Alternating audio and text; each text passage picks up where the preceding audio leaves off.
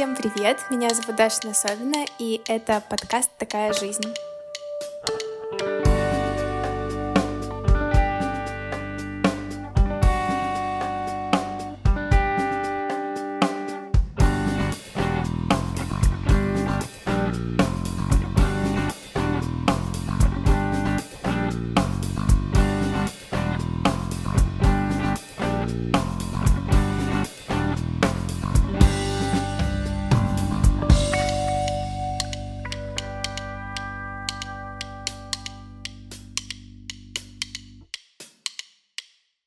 Сегодня у меня в гостях, а на самом деле я у нее в гостях, замечательная подружка Настя. Сегодня познакомитесь, а я, возможно, больше узнаю о ней, потому что, как выяснилось, у меня много вопросов.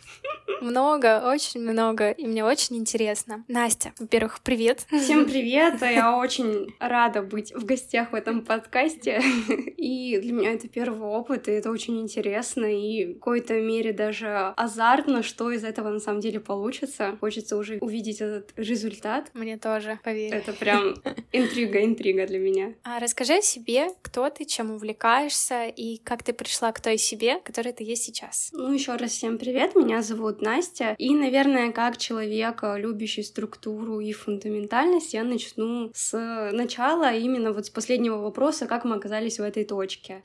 И я распределила все свои 24 года жизни в несколько блоков. Обалдеть. Если это будет слишком объемная биография, конечно, там что-нибудь ненужные интересные сухие факты вырежутся, но так как это моя жизнь, для меня сложно выделить, что для меня более важно, что для меня менее важно, потому что, наверное, наверное, все события так или иначе повлияли на то, в какой точке мы сейчас э, здесь оказались. Mm-hmm. Вот. И первый блок это у меня раннее детство и садик. Я родилась в Нижневартовске. Нижневартовск — это а, небольшой город а, с населением, ну, что-то вроде 300 тысяч человек, может, чуть небольшой. меньше, 270-300 тысяч человек, но все таки город, в Ханты-Мансийском автономном округе. Я была первым ребенком и первой дочкой, первой внучкой. Везде во всем первая. Это удивительно, Классно. Потому что для всех это был новый опыт, не только для меня. Первые 9 лет своей жизни я была вот в нашей семейной структуре одна, и ну, для меня было очень сложно, когда появился мой брат, ну, как бы об этом позднее. Ну, как обычный ребенок, я ходила в садик, налаживала там какие-то первые свои социальные контакты, и что любопытно, а, родители всегда рассказывали мне, что я была очень открытым ребенком, что, например, вот мы где-то гуляем. Во-первых, меня преимущественно всегда старались не выпускать из коляски, потому что если это сделаешь, это бегай за Настей, лови ее по всем дворам, по всем лужам. И я спокойно, не знаю, спокойно шла к чужим людям. Обалдеть. То есть у меня не было каких-то ограничений. Наверное, я считала, что мир, он добрый, он примет, и вот как-то так. Ну, ты такой осталась, на самом деле, такой добрый ко всем, ко всему, открытый. Ну, на самом деле, да. Тут насчет открытости можно поспорить, потому что кто-то скажет, нет, что я закрытый человек. Да, ну, это, это правда, но при этом, не знаю, в общем, как это объяснить, но ты прям больше открыта к этому миру и к новым знакомствам, но я знаю, что ты ты закрытый человек, ну, то есть, скорее, ну, блин, это прям сложно объяснить, да. как это. Ну, вот правда, ты больше открыта, чем закрыта. Ну, может ну, быть, потому что мне со стороны, по крайней всегда мере. проще открываться человеку один на один, чем в какой-то да. компании. Ну, потому да. что, ну, я думаю, многие это понимают по своему опыту из домашних животных у меня были рыбки. Я долгое время хотела себе какого-то, ну, кого-то более материального, что ли, потому что рыбки, ну, что они там плавают и плавают, ну, покормил и покормил, там, ну, особо ты их в ну ручки не возьмешь, ничего. И в пять лет мне дарят черепашку. Это сухопутная черепашка. У меня тоже была черепашка. Есть до сих пор, кстати. Ее звали Люся, и она от меня сбежала. Да. Я тот человек, от кого сбежала сухопутная черепаха. Это очень смешно. смешно. Первый да. раз она почти сбежала. Это было на даче, лето, но мы выпустили ее погулять, что, ну, пусть там поползает. Ну, она уползла куда-то в грядки. И первый раз мы ее нашли, а второй раз уже нет. Обалдеть. Вот, кстати, э, миф о черепахах, что они очень медленные, на самом деле они так бегают шустро. Пока ты особенно с кем-то разговариваешь, на кого-то отвлекаешься, ее уже Мы просто... Э, у нас она живет в квартире красноухая черепаха, которая как бы и в воде, и на суше. Свободная. Да, и ей иногда нужно давать погулять, чтобы она mm-hmm. спокойно походила, обсохла. Когда мы ее, получается, выпускаем, она вообще, она реально носится. То есть она прям из комнаты в комнату бежит туда-сюда. И я когда первый раз видела, я такая, реально, ну, черепахи же, они медленные. Ну, да. ну вот этот вот стереотип. А тут вообще... М-м. Потом я когда еще в сафари-парке увидела кучу этих черепах, которые тоже носятся, я такая, вау, офигеть, шок. Ну, в общем, черепаху мы потеряли. И у меня появился хомяк. Причем с хомяком связана тоже очень интересная история. Мне было тогда лет шесть, наверное. Я очень хотела белого хомячка. Мы приехали в зоомагазин, там вот был как раз такой маленький-маленький белый хомячок. Я назвала ее Соня, что мне сказали, ну, это девочка, девочка. Я такая, да. А это было лето, мы ее взяли взяли, и э, летом я часто ездила жить к бабушке на дачу. У нас дача находилась недалеко от города, но в детстве я любила там вот прям, могла неделю прожить, там, mm-hmm. могла две. Хомяк на родителей, я на бабушку, все хорошо. Приезжаю, а, а там как бы вот вместо пяти сантиметров уже 15, и этот хомяк не белый, а тело у него серое, а голова рыжая. У меня чуть не случилась истерика, я такая, в смысле? Это типа новое уже я такая, это что? это как? Мне говорят, ну вот он, тебя же не было? Не было. Ну вот он вырос, они же маленькие, быстро растут, быстро, ну и полинял, вот и теперь это не Соня, а Хома. Я такая, ну, ладно. Я жила с этой мыслью, Офигеть. у меня уже хомяк уже давно умер, но он прожил чуть там полтора года, они же mm-hmm. долго живут. И через 10 лет я узнаю, что это были два разных хомяка. И у тебя, то есть, вопросов-то не возникало? Ну, я в детстве приняла это на веру, а потом вот лет, ну, мне уже 15 лет, мы сидим что-то с родителями, с семьей, с бабушкой на даче, кушаем шашлыки, и кто-то вспомнил про эту историю, про то, что как они подменили хомяка. Я такая, в смысле? То есть я 10 лет верила в эту историю. Офигеть. У меня такой разрыв шаблона тогда ага. произошел. Я такая, подождите. Это, наверное, было сродни с тем, как вот когда ребенок понимает, что Деда Мороза не существует. Да. Хотя смысл с Дедом Морозом я подходила достаточно ну, так плавно и, в принципе, это восприняла без какой-то резкого эмоционального всплеска. А с хомяком, ну это, конечно, вообще. А что на самом деле произошло? Ну, он то ли застудился, то ли что, то ли от форточки он первый хомяк О, умер. И блин. мама послала папу в зоомагазин. Типа, ну найди точно такого же, ну что там. А их уже разобрали, то есть когда мы их покупали, вот этих белых маленьких, их было много, и через какое-то время их уже не было. Капец. Был только такой. Бери, что дали. Ну да. Прикол. Прикол. Ну, ведь я реально, ну, родители же, это же авторитет в детстве. Ну, просто, ну. а как ты приняла факт того, что теперь это не Люся, а Хома? Ну, мне сказали, что они же маленькие, ну, сложно понять, девочка или мальчик, ну, ошиблись, ну, бывает. Я такая, ну, ладно, ну, наверное. Очень прикольно преподнесли. Вот так, берем на заметку родителю. Да, если у кого-то вдруг умрет хомяк. Ребенок готов принять Я лично верила, как, как подопытный король. Обалдеть. Из увлечений в раннем детстве меня отдали на танцы. Сначала на одни, потом на другие, и это были как бы вроде бы разные танцы, но, наверное, что-то это мне дало какое-то вот э, чувство музыки, хоть я и, если я исполняю музыку, в смысле голосом пою, петь я не умею, но слышать какие-то вот эти вот банальные вещи, как такты, Поэтому, наверное... Ну, у тебя слух есть, тебе просто, ну, навык не совсем наработан, да. но слух у тебя есть. Это факт, если что. Yes. Человек с музыкальным образованием мне об этом сказал. Камень с души просто.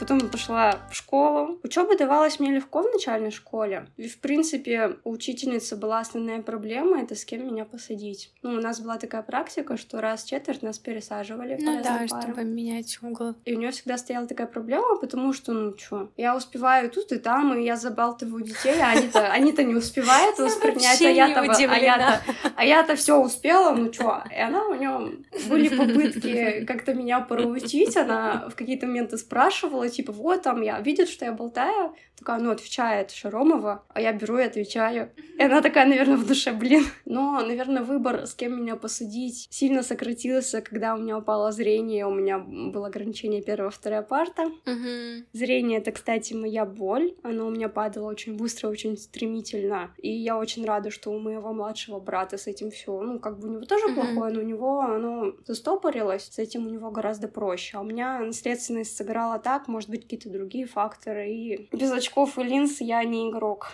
ни во что. А ты же вроде зрение что-то с ним делала. Я рассматривала возможность сделать э, лазерную коррекцию, но так mm-hmm. как минус очень большой. Это называется миопия третьей степени. Ой, как все серьезно. Да. Мне сказали, что, ну, мы, конечно, тебе сделаем, но велика вероятность того, что в половину оно вернется через пару лет. Обалдеть. Вот, и поэтому я не знаю, стоит ли это инвестиция того или не стоит. Я до сих пор раздумываю над этим. В общем, не знаю. Может быть, решусь. К слову о зрении, я тут видела на днях Reels. Там девушка, в общем, показывала, как можно показать э, своим друзьям, как ты видишь. Берешь, в общем, телефон, угу. ставишь перед ним очки, то есть приближаешь их до такой степени, что вот они близко, угу. ставишь фокусировку, закрепляешь ее, и потом, получается, убираешь очки, и получается у тебя все расфокусировано до твоего зрения. То есть кто, вот так можно показать друзьям, как ты видишь. Прикольно. Я вот всегда думала, знаешь, как вот HD ты фильм смотришь, mm-hmm. и вот на 240. Вот как-нибудь вот так. Ну, так сложно понять. А вот так, то есть я когда увидела, вот как у нее показалось, а, на этом видео, я такая, вау, ну то есть вот так можно посмотреть, удивительно вообще. Мне, кстати, тоже стало падать зрение, но это из-за того, что я вот два с половиной года за компом просидела на работе, и у меня очень сильно это подупало в сравнении с тем, что я видела раньше, даже маленькие буквы на каком-нибудь, не знаю, mm-hmm. Далеком-далеком билборде. Сейчас, м-м, сейчас у меня вообще с фокусировкой тяжело. Ну, у тебя, возможно, знаешь, есть накопленная усталость. Перенапряжение, да. Да, перенапряжение. Есть капли, Возможно. которые вот эти спазмы снимают, и у тебя, ну, наоборот, зрение улучшается обратно. Мне вот вначале, когда оно у меня только падало, меня исследовали только после того, как я курс этих капель mm-hmm. прокапаю. Вот, и оно действительно какой-то минус, оно отбивает. Ничего себе. Оно с компом, конечно, у меня тоже еще вот просело, но... Я купила эти компьютерные очки. И чё, как? Ну, как? Я не знаю, влияют ли они на что-то, ну, то есть, э, условно, на само вот это зрение, помогает ли mm-hmm. это, непонятно. Но то, что у меня в конце рабочего дня, допустим, не так сильно болели глаза, это факт. Ну, то есть у меня прям лучше было по ощущениям. Я вечером иногда, если я без очков сидела и вечером возвращалась с работы, я прям, знаешь, вот это упражнение, когда ты смотришь на далекое-далекое угу. что-нибудь и фокусируешься на нем. И вот когда я делала, то есть мне легче было, когда я вот очки проносила. Если нет, то мне прям тяжело было, угу. и у меня прям, ну, напрягалось, в общем, зрение. Мне кажется, я достигла того возраста, когда пора покупать. Они, кстати, вот если нормальные, то они где-то в районе 4000. Окей, mm-hmm. прям норм. Ну, со стороны инвестиций все здоровье нормально, я думаю. Ну да, вот в этом плане тоже. Потому что у меня такое место рабочее сейчас. А я работаю с двумя мониторами и сижу в каком-то вот освещении именно вот в моем углу, где я сижу не очень, скажем так. А если я настольную лампу включаю, то она... Я так и не смогла найти тот угол наклона, где она mm-hmm. будет удобно светить на мониторе и при этом в глаза мне не отдавать. Поэтому я смирилась и работаю без лампы и без, ну, без лучшего Кошмар. освещения но я привыкла. В общем, вернемся к детству. На этапе начальной школы я уже занималась в школе искусств по классу хореография. Там было гораздо более строго, чем на предыдущих танцах. Ну, школа искусств. Школа искусств — это мощно, как оказалось. И у меня был, короче, такой прикол. Классика — это же строгое направление. Mm-hmm. Наверное, у меня сидит внутри какое-то вот это вот э, очень стараться, быть хорошей девочкой, всякое такое. Синдром отличницы. Ну, да, он mm-hmm. самый. И я гораздо позже поняла, что, ну, почему мне ставили тройки, почему на экзаменах мне ставили тройки, а другим девочкам лучшие оценки. Ну, я же так стараюсь, ну как так? А потом мне мама передала слова матери одной из моих сокурсниц. Она присутствовала на одном из экзаменов. Но осмыслила это гораздо позже. Она говорит, что вот она смотрит на меня, а я вся зажатая. Там же нужно там ну, да. носочек тянуть, угу. там живот тянуть, жопу втянуть, там все вот это вот. И я, видимо, до такой степени старалась, что была больше на робот похожа. А это все-таки танец в первую очередь. Ну, да. Это вот свобода движений, вот это искусство, красота. А я стараюсь получить нормальную оценку и заслужить похвалу. То есть, ну, танцы у меня были не совсем из того понимания, что это искусство, и, конечно, это очень демотивировало. Mm-hmm. Тем более, ну, в принципе, в школе искусств, ну, тяжело учиться, и в нормальной школе тоже тяжело учиться, потому что у меня еще была установка, что в школе 4 — это плохо.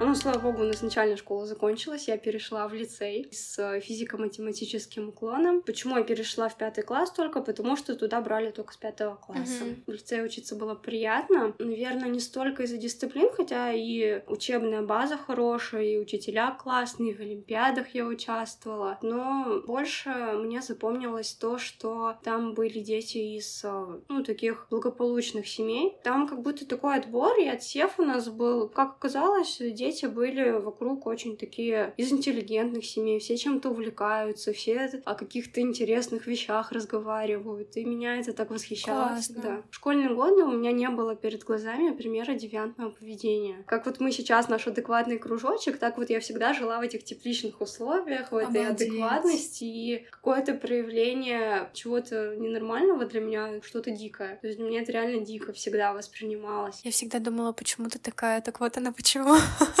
Обалдеть, я, я в шоке. В определенных классах у нас мы писали контрольные, на чтобы у нас уже по профилям распределили. Uh-huh. И всех, кто не дотянул, скинули в один класс. Uh-huh. И как раз именно вот в тот класс попали какие-то странные люди. Ну, для uh-huh. меня странные. Я, конечно, слышала вот эти слухи, что вот у них какие-то вписки. О, боже. Я такая... Ну, для меня это всегда было очень странно, что типа... Для меня тоже. Я даже, блин, алкоголь попробовала первый раз, это был бокал на 18-летие, и то мне было невкусно, и я такая, я лучше сок попью.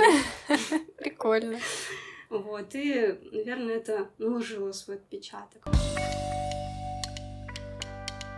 Об увлечениях. В школу искусств я дальше, как перешла в лицей, я не закончила, потому что расписание там было другое, и расписание оно не позволяло совмещать. А сколько ты отучилась? Четыре года, из семи. Обалдеть, блин, очень обидно Ну, на самом деле, я сильно не жалела, потому что для меня было тяжело, видимо, не получалось по каким-то ментальным причинам, судя по всему. Ну, это интересно, то есть вот я со своим синдромом отличницы, у меня он просто тоже есть, угу. И он проявляется вообще в разных проявлениях. Я иногда с ума схожу от него. И причем, блин, от него не избавишься, зараза. Даже психолог мне не помогала избавиться от него. Ну, в смысле, она мне давала какие-то задания, но легче мне намного не становилось. С его... на какое-то время, если Да, да. Это просто, я не знаю, нужно прям глобально, мне кажется, это прорабатывать, mm-hmm. потому что меня еще люди окружают. Очень много, кстати, у меня знакомых, которые с синдромом отличницы таким же живут.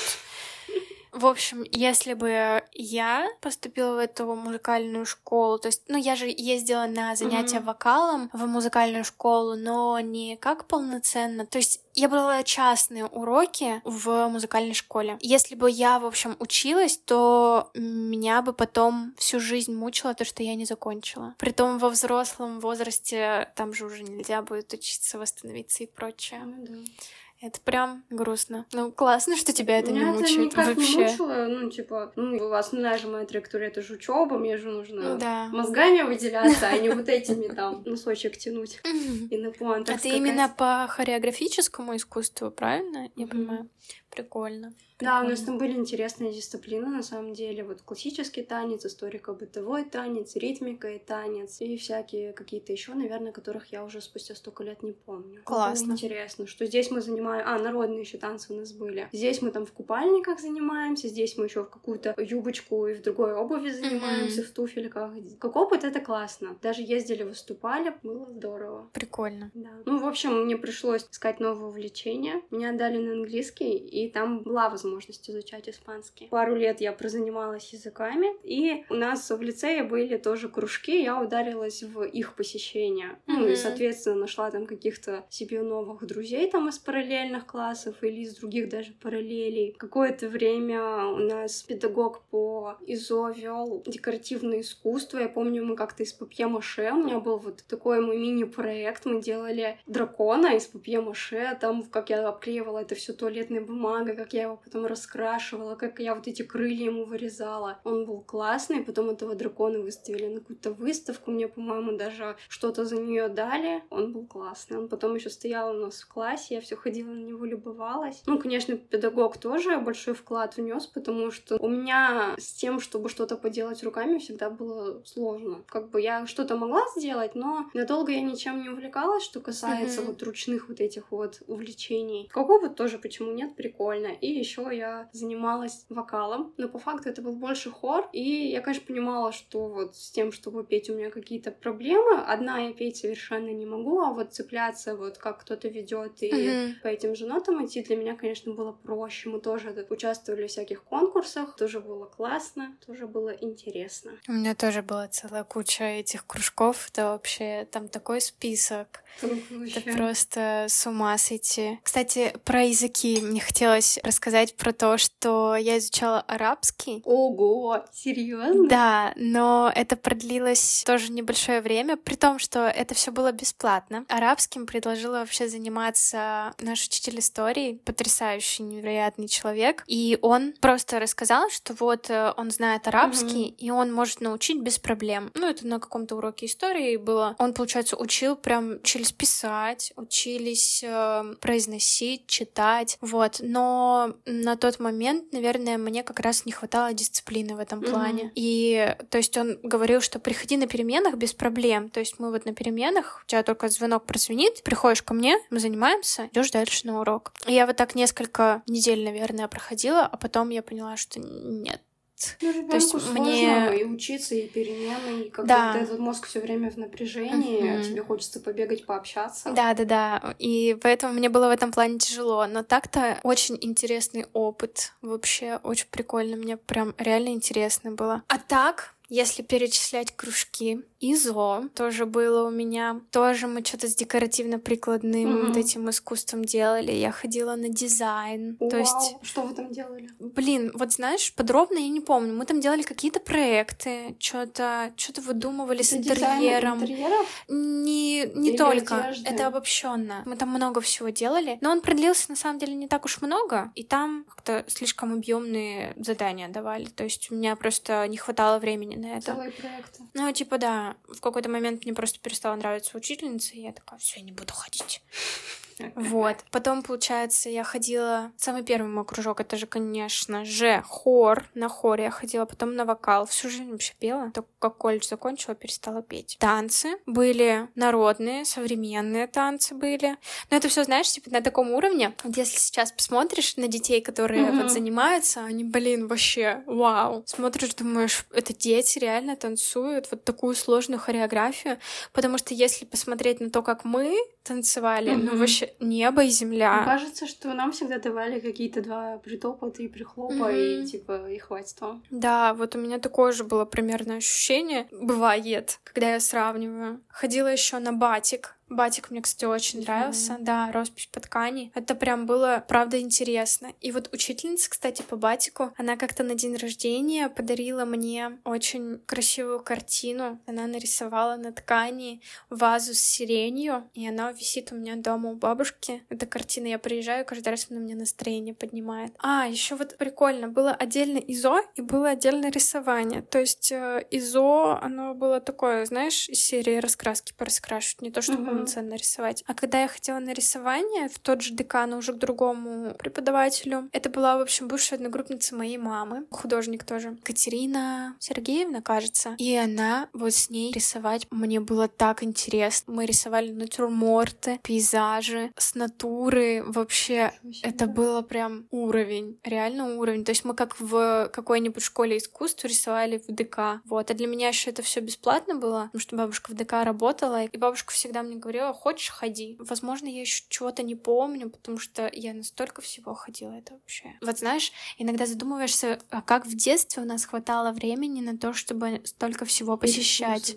Да, да, да. Я прибегала просто. Бабушка, получается, она вечером по несколько часов сидела в ДК и ждала меня, пока я, да, пока я вот закончу, и между занятиями я прибегала такая, бабушка, я вот вообще, вот я сейчас с одного кружка, сейчас на другой кружок, вот мне надо переодеться, все, и я побежала дальше. Ну вот откуда реально во мне было столько... И мне ведь правда интересно было. Я сидела сначала, рисовала, потом бежала и танцевала, потом я шла, пела. Молодец. Да, и это было так классно. Ну сколько же здорово, что у нас были такие возможности, и вот да. от твоего рассказа я поняла, насколько... Ну еще раз поняла, осознала, насколько много зависит от преподавателя. Потому что один и тот же предмет можно преподавать либо угробить желание заниматься чем-то, mm-hmm. либо вообще привить потрясающую любовь. Ну, это знаешь, что у нас тоже в школе учителя ведут один и тот же предмет, но при этом у нас, в общем, учительница русского языка и литературы вообще потрясающая женщина, Зоя Михайловна, легендарная, вот так назову. Она, во-первых, очень классно, интерактивно преподавала материал, очень доступно, при этом ты не затрачиваешь много сил на то, чтобы выучить какое-то правило, зазубрить и прочее. Оно у тебя само откладывается mm-hmm. в голове из-за того, как тебе интересно это объяснили. У нас это все происходило интересно, и поэтому были высокие результаты у всех. Но когда вот Зоя Михайловна начала болеть, это как раз в девятом классе, кстати, было, и мы уже готовились к ОГЭ, там вот этому mm-hmm. всему, нам поставили на замену учительницу, вообще ни бе, ни ме это правда небо и земля, э, потому что, во-первых, у нас очень тяжелый класс был, она не справлялась с нашим классом, то есть она не могла поставить свой авторитет, угу. она не могла доступно информацию донести до нас. То есть мы какие-то правила изучали новые вместе с ней, и получалось так, что мы как будто бы и не изучили даже. Потом Зоя Михайловна вышла, когда с больничного, угу. она это все наверстывала. Подумала, что пропустила очень важный этап своей жизни, появление своего брата. Когда мне было лет 5-6, я такая, все, я хочу братика или сестричку. О, боже. Хочу, хочу. А потом мне как-то стало это неинтересно к тому моменту, как он появился. Но от этого, конечно, меньше я его не люблю. Но когда он только появился, и внимание родителей, всех бабушек, всех дедушек резко переключилось на него. Напомню, я была первой для всех. Для меня, конечно, это был шок, что так тоже может быть, потому что моя картина мира, ну, она была другая. Ну, это стресс, да. Да, и какое-то время я всех очень сильно ревновала. Потом поняла, насколько я была не права, насколько это глупо. Хотя мне, конечно, пытались это объяснить, ну, ты же старше, ну, там, про ответственность, про заботу, ну... Когда, Немного не те когда формулировки. Ты, когда ты маленький, и у тебя преобладают эмоции, это все равно очень сложно понять, понимаешь, гораздо позже. А сейчас как у тебя? Сейчас я его обожаю. Вы я много жду... общаетесь? Ну, ну, мы стали общаться, конечно, чуть больше, но он учится в том же лицее, что и я учусь, там вот периодически про учителей разговариваем, там все так изменилось в школе с моего ухода, оказывается. Я вот все жду, когда он поступит в Екатеринбург, я надеюсь, ну, сейчас он нацелен так, но надеюсь, что его решение не изменится. Хотя, конечно, если изменится, я буду рада за него в любом случае, потому что все таки это его жизнь, а mm-hmm. мои желания тут второстепенны. Но если в другой город поступит, будет клево, снова будет э, повод гонять куда-нибудь. Ну да, прикольно. как бы и так, и так классно. Любимая Тёмка. Интересно, в общем, теперь мне пообщаться с братом. Как вообще было его восприятие того, что он вот стал старшим братом? Каковы его первые ощущения, я не знаю. Вообще, как он узнал о том, что мама беременна и прочее. А какая у вас разница? Вот, семь лет. Ну вот, а у нас вот девять с половиной. Mm-hmm. Дофига так-то. А вы близко общаетесь? Ну вот, кстати, у нас долгое время достаточно было все тяжело с этим. Mm-hmm. А сейчас мы периодически созваниваемся, и он на самом деле стал более открытым ко мне. Мы общаемся, ну, как обычные люди, раз в несколько дней. Он очень закрытый сам по себе человек, но то, как у нас получается за последние, наверное, года три или четыре изменились отношения, это вообще очень большая разница, как он общается сейчас. Он мне звонит иногда, такой, чё не звонишь? Ничего себе! Да, и я говорю, у меня все плохо. Он говорит, чё плохо? Ты же знаешь, что у тебя есть старший брат, ты всегда можешь мне позвонить и выговориться. Я такая, боже, ну почему такой сладкий вообще? Прям братско-сестринские отношения, это, конечно, Да, я долгое время переживала, что у нас не такие близкие отношения. И вот, и когда они стали налаживаться, у меня прям камень с души упал. Для меня еще вот давит вот эта мысль, ну блин, ну я же старше, ну я же более опытная, я же более мудрая должна быть. Очень сложно не винить себя в каких-то моментах. Вот, неважно, там, прошлое ты там что-то вот здесь могла сделать так, а не сделала. Ну, для него, наверное, это тоже важно. Я надеюсь, что вот я когда-нибудь скажу, что вот у нас тоже проделана большая работа, и вот все теперь все идеально. Сейчас мы движемся на пути к утеплению, и все стало, конечно, гораздо лучше. То иногда так представляю, мечтаю о том, что вот будем когда-нибудь сидеть на кухне, обсуждать какие-нибудь уже взрослые там моменты, до которых оба доросли. Это ж прикольно вообще. Или мне интересно, какой он будет в студенчестве. Мне очень это любопытно интересно. Я очень хочу это, это понаблюдать, как это будет. Прикольно. Ты его будешь в отряды загонять? Ну, я ему, конечно, расскажу о такой возможности. Но выбор, конечно, за ним будет. Ну, интересно. Наверное, расскажу, как я проводила вообще каникулы и лето. Потому что что, школа, школа, увлечение, увлечение. Мне уже хочется перейти больше к университету. Ну, ты... я подвяжу к этому. Хорошо. Там уже почти близко. Давай. Честно, честно. Хорошо. Кстати, тут стоит сказать, наверное, по мне видно, что для меня в школе всегда были сложными такие задания, как пересказать или сжатое изложение. Простое изложение для меня было всегда проще, чем сжатое изложение, потому да, что... Ну, сжатое, что запомнил, то написал. Ну, да, но там же есть критерий, что нужно выделить именно ключевые мысли. А для меня всегда выделение ключевых мыслей почему-то вызывало сложности, потому что я такая, ну вот эта мысль, она же тоже важна, и без нее а, уже не такой целостный будет э, текст. Это прям, это прям про тебя. Это про меня. Да. Я не Прикольно. краткость это вообще не про меня. Возможно, возможно, еще усугубила это я своими участием в Олимпиадах по литературе, где все нужно вот такими эпитетами рассказывать, описывать там вот это вот это, оно что. Да. Вот оно Я помню, как. когда на работу пришла на свою, там практически сразу мне одна из коллег сказала, тебе нужно прочитать книгу «Пиши, сокращай». Это прям тебе надо. Я такая, да, это прям надо, но до сих пор не прочитала. Намек ваш понят, но не принят. Ну, когда мне это действительно нужно будет, я думаю, что я до этого дойду, а пока что, ну, может быть, меня по лбу не шибануло, что мне это прям потребность-потребность. Поэтому вот. Как я попала в Екатеринбург? О, давай. О, о, переходим. Да. Я еще, еще, еще не попала, еще только как появилась мысль о том, что я буду в Екатеринбурге. Я периодически, на самом деле, шучу вот эту шутку, как мне однажды в лагере, мне было лет 10, я была в отряде с ребятами постарше, они мне показали видео про Чернобыль, про то, как, ну, как случилась вот эта трагедия, как там у людей облазит кожа, волосы, ну, вот это страшное зрелище. И для меня десятилетнее это очень сильно отложилось отразилось на психике, что я mm-hmm. такая, блин, ну это же страшно, я прям вот боялась, что где-то что-то рванет. У меня от этого видео такая тревожность была, и действительно несколько недель, там я вот, например, стою в ванной, смотрю на себя в зеркало, и мне страшно, что где-то что-то рванет. Ну и вот, конечно же, интернетом я уже умела пользоваться, я загуглила, типа, где там у нас ближайшая Нижневартовская атомная станция располагается. ярко, конечно, да. Да. Я такая подумала, блин, это же все рядом с Екатеринбургом. И Настя, которая едет в Екатеринбург, потрясающе потрясающе. Я такая, нет, я никогда не уеду в Екатеринбург. Это же так опасно, это же страшно, не дай бог, что рванет. Это же капец вообще. Ну, это было в 10 лет. И, наверное, лет до 15-16 я думала, что я буду поступать в Тюмень, я буду жить в Тюмени, и моя жизнь будет там. Так Тюмень тут тоже близко. Тюмень близко, но как бы... Но дальше? Очень, очень удивительно, что я попала в Екатеринбург.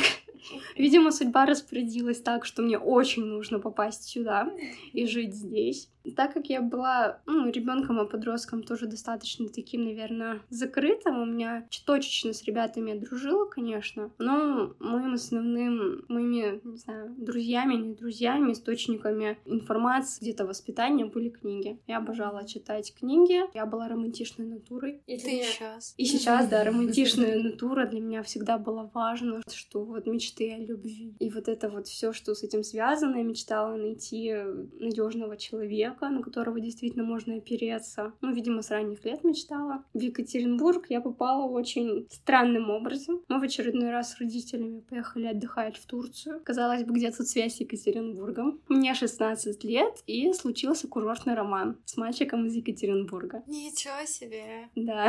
Ну, видимо, другим образом затянуть меня было невозможно. И я только-только переходила в 10 класс. Потусили, конечно, недельку, там что-то добавились ВКонтакте друг к другу, потом вот эти вот сообщения, письма, фоточки, вот письма, в том числе реальные письма, которые ты знаешь, пишешь там, делаешь там какую-нибудь фенечку, брызгаешь духами на этот э, листочек бумаги. И, и Настя, благодаря этому я знала, как благодаря этому я узнала, как работает Почта России, и что она, оказывается, у нас быстрая. Офигеть! Вот. Мы так общались на протяжении двух лет до моего поступления, и, наверное, с, с частотой в 4-5 месяцев мы друг к другу приезжали на недельку, на две. Тебя отпускали? В основном он ко мне приезжал. А, а подожди, а как ты приезжала? Я приезжала уже после 10 класса один раз, то есть за год до моего поступления посмотреть, погулять по Екатеринбургу на две недели. А под каким предлогом ты ехала? Там все открыто. А, да? Ты, да. ты делилась спокойно, и тебя спокойно в этом плане отпускали? Ну, знаешь, сейчас э, это прозвучит очень необычно и странно. Когда он первый раз ко мне приехал, ну, я рассказала, что мы с ним общаемся, вот мы договорились, у него там вроде бы каникулы, он был на три года меня старше, он уже учился в колледже, вот, у него там что-то типа выпускной год, и то ли каникулы, то ли написание дипломов, то ли что-то такое, у него было свободное время, и у меня каникулы в осенние должны быть. А я такая говорю, ну, как бы вот такая ситуация, ну, думаем, что вот он хочет приехать в Нижневартовск. А родители это, конечно, напрягло, ну, что, типа, mm-hmm. вот мне, мне тут 16, я молодая, неопытная, тут mm-hmm. какой-то парень взрослый, какой-то ну, почти да. мужик. И это как-то совпало с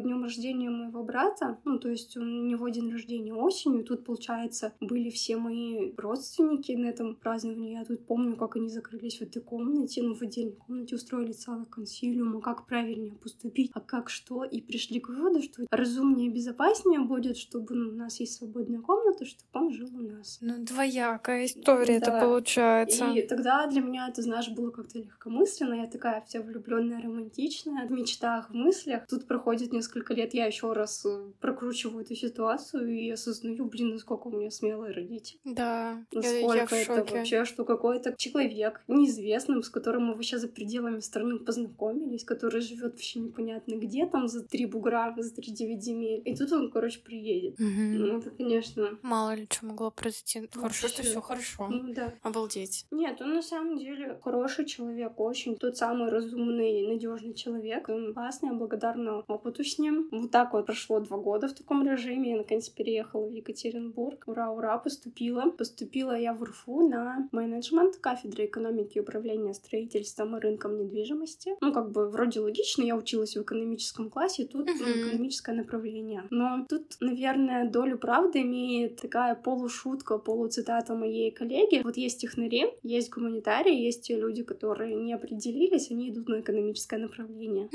Вот, наверное, только правды в этом есть. Ну, я тебя определяю как гуманитария скорее, нежели как технаря. Ну, как бы с цифрами тоже приятно и интересно, но не настолько, чтобы быть технарем, скажем так. Угу. Жила я в общаге. Ну, как жила? Тут, тут, тут, там, конечно, на самом деле. Но, знаешь, родители мне предлагали, давай мы тебе снимем квартиру, будешь, ну, спокойно жить в нормальных условиях. Я говорю, нет, я хочу студенческую жизнь, я хочу вот, вот этот опыт, это же так классно, такого же больше не будет. Они такие... Я тоже поэтому в общагу съехала. Давай, давай там как-нибудь уже это. Бог с тобой. Мне очень нравится этап моей жизни общежития. Я вспоминаю с теплом невероятным. Несмотря на то, что было тяжело, я вспоминаю прям как что-то, правда, очень классное.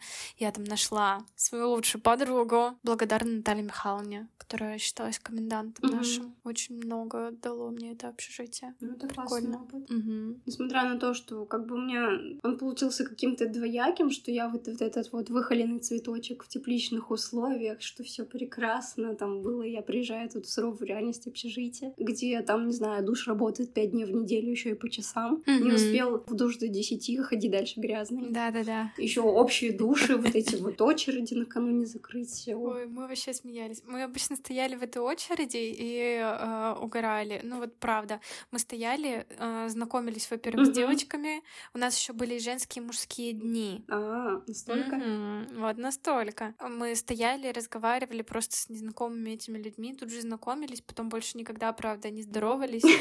Вот. Э, но общались, что-то обсуждали, и в душе вот э, стоим в соседних э, с подружкой в этих... Кабинках. Ну, кабинках, условных ну, кабинках. Они не закрывались. Ну, вот такие буквы «П». Да, и даже шторок никаких не было, не если было. что. У вас тоже не было? Не было. Вот. У нас и... просто труба сверху льет, там ты встаешь под нее, вот тебя тут справа, слева, спереди вот огорожено, да, да, да, и вот да. создавай себе вот эту иллюзию закрытости. Да, да, да. Вот мы также стояли, и мы что-нибудь обсуждаем, тут же к нам кто-нибудь присоединяется к разговору, кто-нибудь еще придет с колонкой, у нас музыка играет. Это вообще, это было так весело. Очень забавный опыт жизненный. Прикольно. Офигеть. Короче, яркие годы были. Очень классно. Да вообще такая бурная студенческая жизнь была, я вообще ни о чем не жалею. Так круто было. Вспоминаю вообще очень приятные воспоминания это все. Какой у тебя девиз или принцип по жизни? Ну, обычно, когда мне задают такой вопрос, помню, даже на собеседовании когда задали, я произносила всегда фразу «А, «Делай то, что любишь, люби то, что делаешь». Мне нравилась эта фраза, до сих пор нравится. На, накануне или там пару дней назад, я помню, я что-то уже засыпала, и мне пришла в голову фраза «А, «Жизнь многогранна во всех ее аспектах, и тебе только нужно взять самые лакомые ее кусочки». Она мне так понравилась, эта фраза. Очень прикольно. Она как-то родилась, и, блин, она настолько близка. Последние пару дней она мне так импонирует, прям вообще не могу. Ну, это правда, очень прикольно. Прям хоть статус куда-нибудь стать. Статус ВКонтакте меняем, девочки. Какие свои детские мечты ты смогла сделать реальностью? На всем моем пути было очень много всяких разных детских желаний. Ну, из такого фундаментального, наверное, это основная была построить семью, ну, я уже до этого рассказывала, какая я романтичная, как мне mm-hmm. важно иметь рядом с собой близкого, надежного человека, на которого я могу полностью положиться. И да, я думаю, что эта мечта сбылась, но несмотря на то, что э, наша семья только в начале нашего пути, и это только первые шажочки, но для меня это очень важно и ценно, и это дорогого стоит на самом деле для меня. Классно. Считаю, что эта детская мечта сбылась. Ну, как знаешь, вот есть мечты, которые ты типа поставил галочку и все, а это такая долгоиграющая потрясающая мечта с э, большим количеством этапов. Mm-hmm. И тут вот не скажешь однозначно, что типа сбылось, не сбылось. Но да, это классно. Такое я ценю. Потом, несмотря на то, что у меня в детстве насчет профессии не было никогда никакого конкретного ответа, я то сегодня хочу стать врачом, то я хочу стать гимнасткой, то я принцессой, хочу быть там космонавтом, не знаю, поваром, еще кем-нибудь. Кем я только не была. Осталась между технарем и гуманитарием, пошла в экономику. Сейчас я работаю бухгалтером, бухгалтером по первичной документации, и мне нравится то, чем я занимаюсь. Дальше, ну, есть несколько векторов развития, и это прикольно, это меня воодушевляет, и я считаю, что вот а, на каком-то этапе вот эта самореализация, она вот, ну, наверное, воплотилась. Я успокоилась, потому что путь к этому был достаточно долгий за счет того, что, ну, вот я закончила универ, я понимаю, что то, что у меня в дипломе написано просто менеджмент, это не туда, не сюда. Угу. Ты как, не знаю, как ворона, которую нигде не принимает, потому что это что-то слишком эфемерное. Слишком обобщенное. Слишком обобщенное. А у тебя и направление, и направленность менеджмент, или направленность у тебя другая? Ну, у меня написана вот эта вот кафедра, на которой я училась. Экономика, управление строительством и рынком недвижимости. Но кто копает так глубоко? Просто там обычно должно быть написано не только направление, но и направленность где-то указана. Ну, она указана там, вот, знаешь, где-то последней строчкой. А какая направленность у тебя? А, сейчас бы вспомнить. Сейчас бы вспомнить. Но я могу, конечно, его достать, посмотрим вместе. Но, наверное, не, не принципиально важно, стоит. просто интересно. В общем, что я узнала, работодатели оценивают это как что-то эфемерное. Угу. И изначально мой путь был долговатым, что меня взяли не на ту должность, на которую я подавалась. Меня взяли сервис-менеджером. Я проработала год в этой должности. Оно мне дало, знаешь, такую интересную точку зрения на весь процесс. То есть у нас не, не штатная бухгалтерия, где вот э, одно предприятие, ты его обслуживаешь, а у нас аутсорсинг. Uh-huh. Аутсорсинг — это то есть мы предоставляем бухгалтерские услуги разным компаниям, которые по каким-то причинам не берут своего штатного бухгалтера. Uh-huh. Для меня это классная возможность увидеть видеть бизнесы разных сфер. Угу. То есть, например, это и, и металлурги, и, не знаю, установка охранного обеспечения на морских суднах. И, блин, это так классно, так интересно смотреть вот эту внутрянку, чем они живут.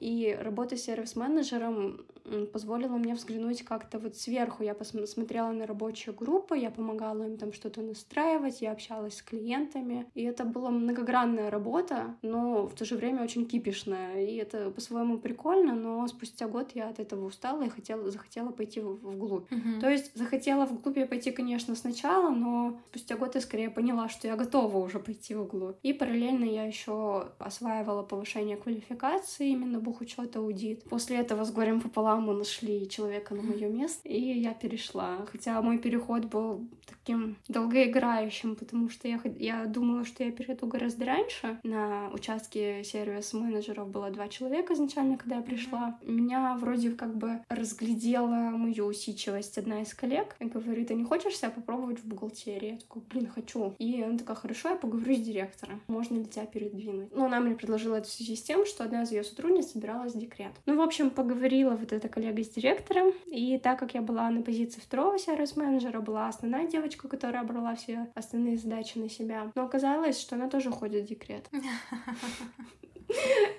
И тут я поняла, что так просто я не уйду, меня не отпустили, и я продолжила получать опыт там, где я его получала. Ну, уже на Мгм. основной роли, это было тоже прикольно. Потом я в себе в подсобнике капульку привела. Для нее это был тоже интересный опыт, но интересный не, не с той точки зрения, как для меня. Может быть, она об этом расскажет, если захочет. Я тоже уже просто, пока ты говорила, я думаю, блин, это же еще и с капой связано. Интересно, будет ли она об этом как-то рассказывать? Ну, Спрошу. В общем, все случилось. Я наконец-то сдала диплом. Мы нашли с горем пополам человека на мое место. Я перешла, меня взяли в рабочую группу. Вот я работаю, развиваюсь, мне интересно. И пока у меня как бы ну, несколько направлений мысли, на мысли на дальнейшее развитие. Интересно, к чему оно приведет. Из детских мечт, конечно же, переезд в ЕКБ, потому что изначально, когда эта мечта зародилась, вот в мои 16 лет, мне это казалось чем-то нереальным. Я думала, что родители все-таки настоят на Тюмени. Мгм. Но они пошли мне навстречу, это очень здорово, очень благодарна. Я рада, что мне удалось тут обжиться, что э, я его воспринимаю как свой город. Не знаю, навсегда это или не навсегда, но сейчас я чувствую себя вот как в своем городе. Домой в Нижневартовск, конечно, классно приехать, интересно, поностальгировать, но мне кажется, я бы уже, мне было бы сложно там жить. Понимаю, это как э, если бы я сейчас тоже вернулась в свой поселок. Уже не то, уже вырос. Уже прям тяжело. Я просто каждый раз приезжаю туда, я понимаю, что это ну настолько не мой Мгм. поселок. Вот э, ну не готова я там жить. Мне надо, чтобы у меня рядом были разные кофейни. Мне нужно, чтобы у меня рядом были Инфраструктура, Да, вот вся всё. городская. развито вот это было возвращаться куда-то, где нужно каждый день готовить. Come on! Где мы жизнь Марты? Да, где доставки вообще? Жуть, такси тоже. Туши свет. Не-не-не.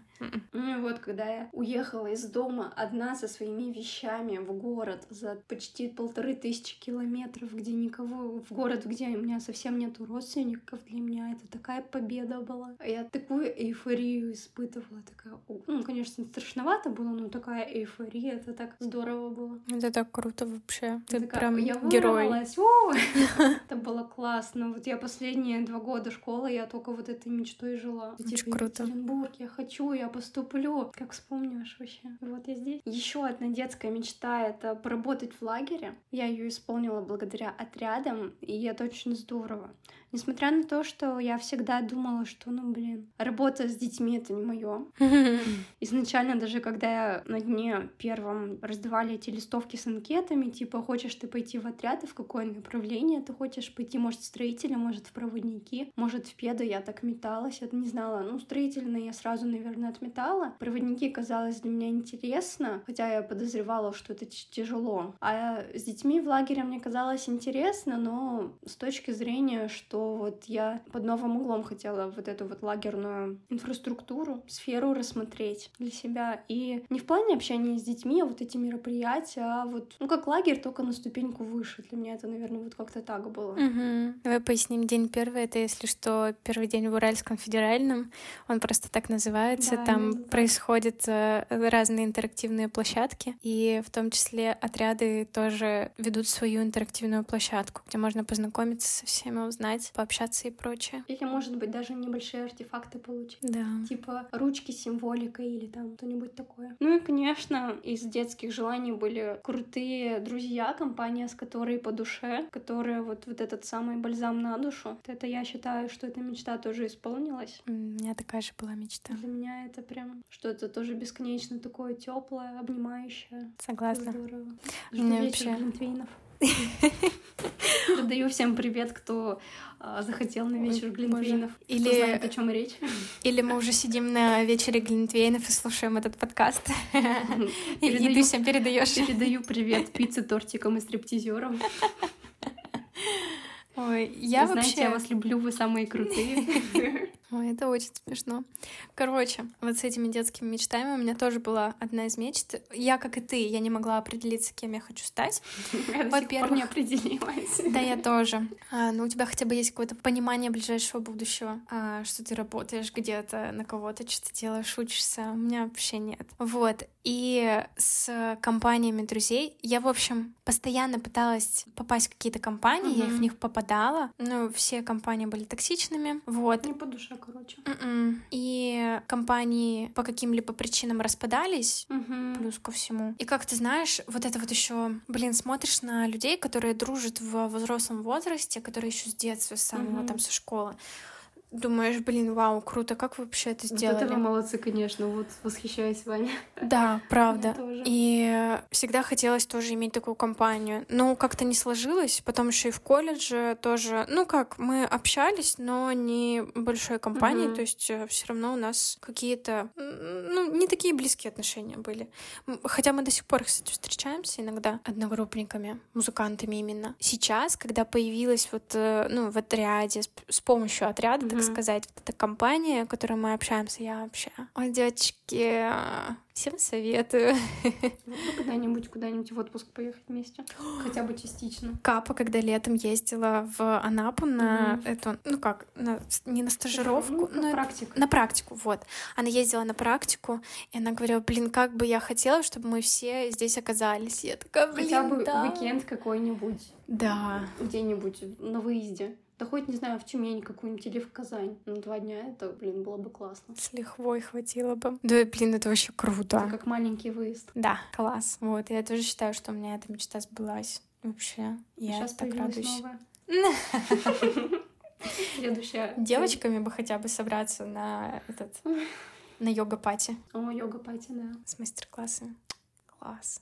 Не, ну идея класс. Как ты связалась с отрядами и что тебе это дало? Самое мое любимое послушать про отряды. С отрядами mm-hmm. или именно с нашим? Ну, вообще с отрядным движением и наш отряд. Угу. То есть твой путь в этом деле. Я чуть не ушла в другой отряд. в самом, в самом начале пути с отрядами. Тебя звали в другой отряд? Да, меня звали в другой отряд. А, я изначально поступила только на первый курс, я такая с горящими глазами, я же только переехала в Екатеринбург, и такая, что, где, какая где движуха есть? Я ходила и волонтерствовать я ходила, и там на какие-то клубы, там клуб переговорных технологий, там клуб капитология, там что-то а про финансы, там еще всякие движухи, мероприятия. Про большинство из них слышу вообще в первый а, раз. А, я даже, даже в шок. в моделинг успела залезть на какой-то, Ой, я тоже. На какой-то маленький период, потом поняла, что это какая-то ерунда, и ушла оттуда. Согласна. Что они просто сосут деньги. Да. И портфолио у них тоже полное отстой, в общем. Получается по итогу. Да-да. Но я была молодая, неопытная. Я залезла и вылезла оттуда. И где-то осенью мне пришло приглашение в отряд, мне звонили, ну, то, что я оставляла свою анкету на дне первом. Ну, наверное, отряд не стоит называть. Ну, в общем, мне звонили, а у меня, короче, из моей движовой жизни у меня уже на ту среду были планы. И так как я уже записала в себе в ежедневнике свой вот этот план, я двигалась по нему. И, возможно, меня потом еще через недельку или через две звали. Я, короче, тоже у меня какие-то планы стояли, я тоже не пришла. Первую половину года я участвовала во всем, в чем можно. Кстати, я даже записалась в городские волонтеры на чемпионат мира в 2018 году. Прикольно. И успела поволонтерить перед Целиной. Минимальное количество смен отработать. Да. И я помню, был хоровод УРФУ. Хоровод УРФУ — это мероприятие, которое посвящено дню рождения университета. Оно проходит э, традиционно где-то в октябре, по-моему. Вот, и я увидела, блин, вот это классные ребята в зеленых куртках. Интересно посмотреть, что это такое тоже. Потому что, ну, с чем-то я уже успела познакомиться, с чем-то еще нет. И помню, вот эта мысль у меня, ну, как бы крутилась, но не явно. То есть я ее uh-huh. осознанно не отлавливала, но где-то она у меня обитала. И помню, я уехала. То ли это были каникулы после сессии, то ли это новогодние каникулы были. Я уехала домой, и тут мне приходит э, сообщение от Ульяны, приглашение в отряд. Ой, я такая, да, интересно попробовать, классно. Помню, меня очень зацепила возможность э, участвовать в постановке танца на льду. Да, но ты-то пришла уже позже, так сказать. Но мы же все равно в том году не участвовали. Да, не участвовали. Нет, на зимнюю знаменку я тогда попала. Но ты первый раз там была, насколько я помню. Ну, я тебя, по крайней мере, первый раз видела. Первый раз вообще в отряд э, я пришла, это было 11 февраля. Меня позвала Ульяна, сказала, вот у нас будет просто репетиция к зимней знаменке. И это был... Да, э, и я там была, я вспомнила. Это был спутник, да, тогда мы с тобой и увиделись да, первый раз. Да, Вот, там а была я... ты, Ульяна. Я пару лет Солентер Кристина. Я пару была. лет была уверена, что мы встретились первый раз 23 э, февраля. Это было 11 февраля. При том, что я прекрасно помню ту встречу, но я не отражала, что это было именно тогда. Обалдеть. Я помню, мы тогда что-то пели «Широкая река», ну, как бы для меня просто было интересно познакомиться с песнями, посмотреть, что как. Понятное дело, петь я не собиралась, ну, по понятным причинам. И «Широкая река» до сих пор моя любимая песня. И тогда мы, помню, еще пели «Отрядную», нашу внутреннюю. Да.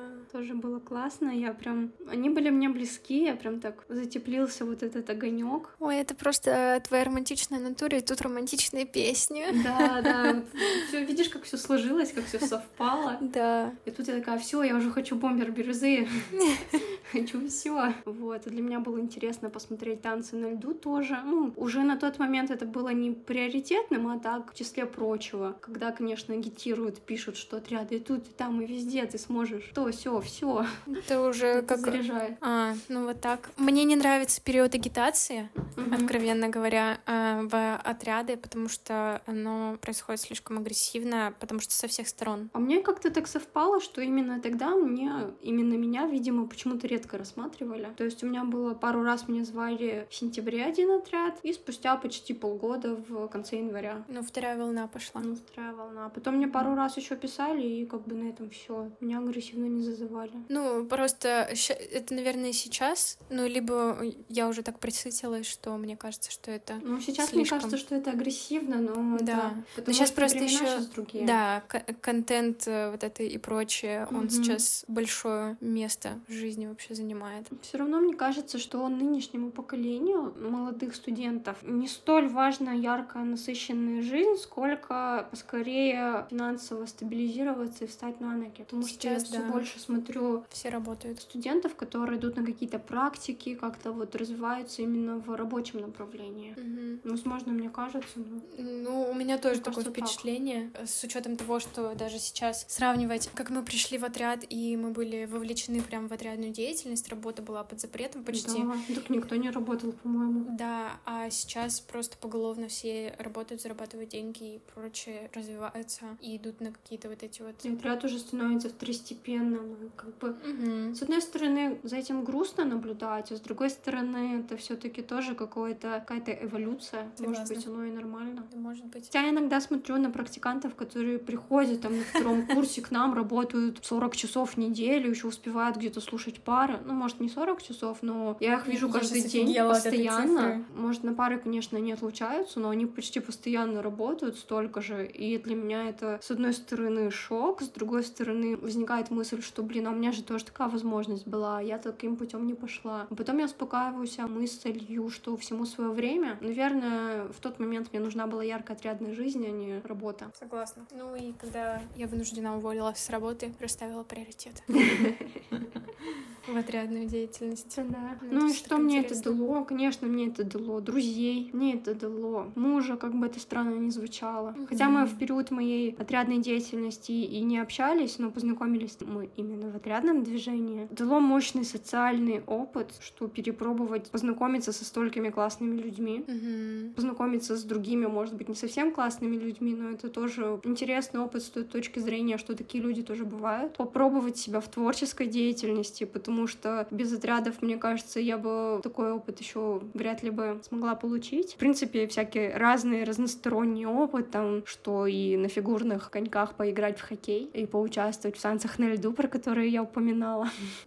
Я участвовала три раза, и это было шикарно. Потом то мы что-то костюмы шили. Ну, конечно, опыт с детьми, работа в лагере. И в целом почувствовать какую-то теплую душевную атмосферу, которая закладывает внутрь тебя вектор, чтобы вот это тепло сохранить, чтобы не уйти куда-то вот в работу и именно в какие-то рациональные цели, а вот э, чтобы сохранить это вот это теплое, вот это настоящее. Ну, конечно, выучила много очень классных отрядных песней. Да. Отряды — это клево. Согласна.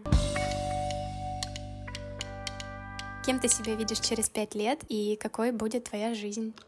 Сколько мне через пять лет будет? 29. 29. Кошмар.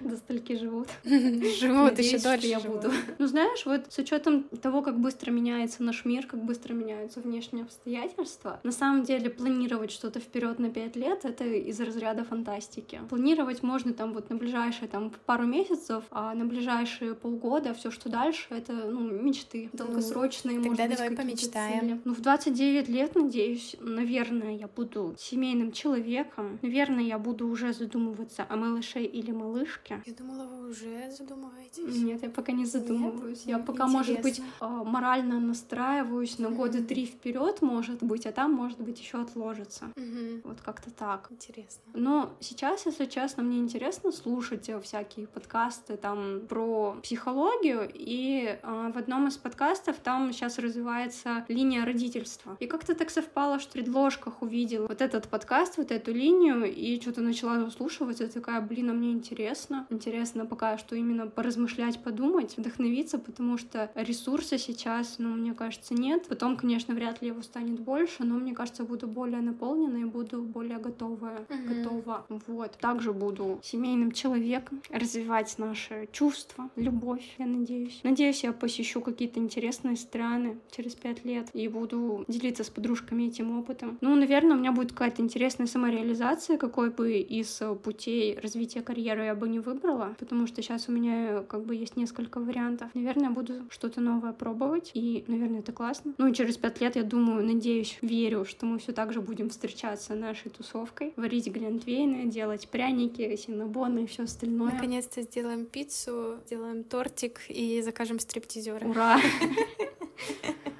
И что после этого можно будет беседу сворачивать? Нет. Переименовывать. Да, просто добавим нужные пункты. Я надеюсь, я погуляю на свадьбах подружек в течение пяти лет. Ну тут, скорее всего, видишь, переросло не кем я вижу себя через пять лет, а что я испытаю за эти пять лет. Проживу, да. Ну, ну жизнь, она все таки процессная, а не где ну, галочки поставить. Ну да. Точно. Я надеюсь, э, что через пять лет я буду хозяином собаки. А какая тебе порода нравится? Сейчас я восхищаюсь Миттельшнауцером. Ну, это вот те же шнауцеры, но они есть э, трех размеров, типа не знаю, S, M и L. Обалдеть. То есть есть цверкшнауцер, это как S маленький. Ага. Это самая маленькая сторожевая, о, не сторожевая, служебная собака. Ага. А есть M миттельшнауцер, это средний, и ризеншнауцер, они крупненькие такие. Обалдеть. И они прикольные, вот пока что мне нравится вот эта порода. Раньше мы все думали, рассматривали самоеда, но я как представлю, сколько это шерсти, сколько это убирать. Да. Ну нет. А если если он в дождливую погоду в грязи захочет поваляться, О, я боже. что, на работу буду опаздывать?